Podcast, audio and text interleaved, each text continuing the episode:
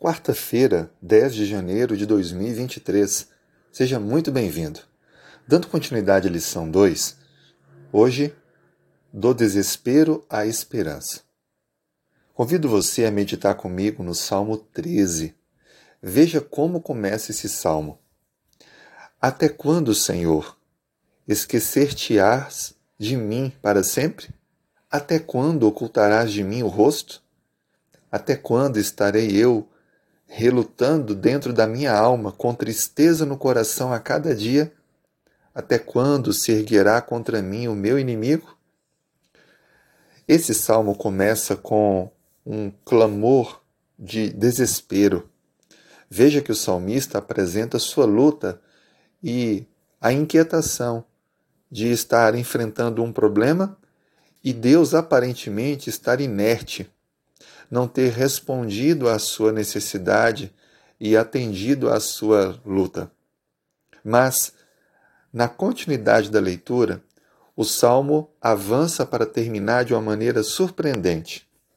Os dois últimos versos do Salmo 13 dizem assim: No tocante a mim, confio na tua graça. Regozije-se o meu coração na tua salvação. Cantarei ao Senhor, porquanto me tem feito muito bem.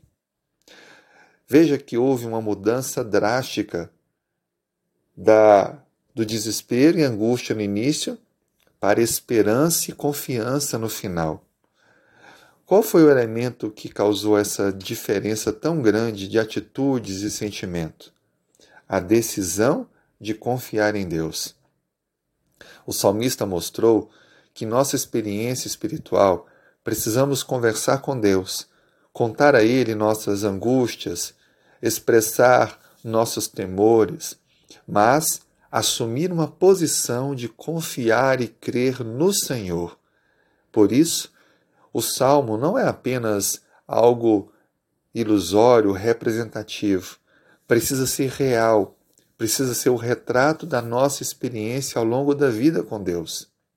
O Salmo 13 nos ensina a expressarmos nossas ansiedades e lutas, mas também depositarmos nossa confiança totalmente em Deus. Como fazer isso? Agindo de forma a confiar, estudando a Bíblia, orando e experimentando, ao tomar decisões, uma jornada de dependência do Senhor, mesmo nos momentos difíceis.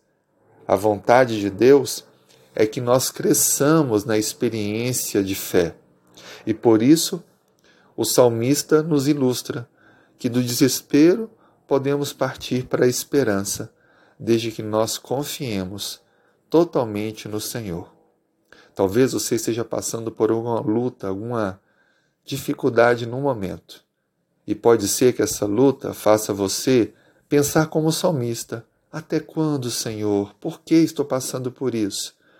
Experimente, portanto, um pouco do que o salmista vivenciou. E agora tome a decisão, com atitudes, de confiar em Deus, de louvar o Senhor e preparar-se para receber a vitória que Ele dará a você. Vamos orar por isso? Senhor, todos nós temos lutas, desafios e colocamos diante do Senhor os nossos temores. Por favor, Senhor, seja conosco. Dê-nos o sentimento de alegria, confiança e paz que necessitamos, pois, mesmo nos momentos difíceis, cremos que o Senhor não nos abandonará. Conceda-nos, portanto, a vitória, a direção e a fé que necessitamos. Nós oramos em nome de Jesus. Amém.